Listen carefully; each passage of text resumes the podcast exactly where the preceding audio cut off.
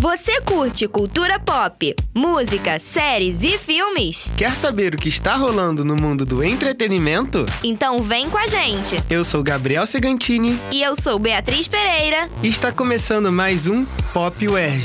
Você está sabendo sobre o novo filme de David O. Russell? O mesmo diretor de O Lado Bom da Vida e Trapaça. Pois é, o drama Amsterdã conta com um elenco estrelado com nomes como Christian Bale, Robert De Niro, Margot Robbie e John David Washington. E ainda tem mais! O vencedor do Oscar, Rami Malek, a cantora Taylor Swift e o comediante Chris Rock também estão presentes no longa. A trama se passa em, lógico, Amsterdã e também Nova York dos anos 30. Dois amigos testemunham um assassinato e tornam-se suspeitos de um crime que não cometeram. Você e o Goodman fugiram da cena. O assassino apontou para nós. Não fizemos nada. Por que você acharia que fomos nós? Não tem muitas pessoas que batem com a descrição de um médico procurando o olho no chão com seu advogado negro. Fiz direito em Colômbia. A partir daí, eles descobrem um imenso esquema criminoso e tentam desmascará-lo para mostrar sua verdade. No trailer, o público já fica sabendo que o filme mistura ficção com fatos históricos e frisa. Grande parte disso realmente aconteceu. A narrativa é elaborada brilhantemente e o contexto da Primeira Guerra Mundial e a ascensão do nazismo também são bem trabalhados. Dois soldados e uma enfermeira encontraram-se em. Amsterdã. A Rádio Erge foi convidada para conferir em primeira mão o novo sucesso da 20th Century Studios. E aí, Bia, o que você achou? Olha, vou confessar que pelo elenco de peso eu esperava um dos melhores filmes do gênero. Mas não achei que isso foi entregue.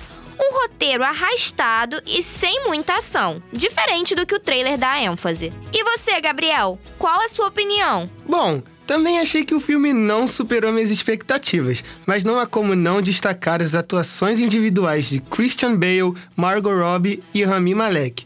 Mesmo com o filme não prendendo a atenção do início ao fim, as interpretações dos personagens conseguiram me surpreender. Concordo plenamente. Acho que é um dos pontos mais fortes do romance criminal. Vou destacar também o incrível jogo de câmeras, com closes pertinentes e uma fotografia que insere o público direto na estética dos anos 30. Isso também fica claro, Bia, no figurino e na trilha sonora, que por sinal é um show à parte. Apesar de utilizar muito bem o elemento do silêncio, conta com músicas que te levam de volta no tempo, como I'd Love to Change the World da banda de rock Ten Years After. Is and Harris, dykes and ferries. Tell me where is sanity?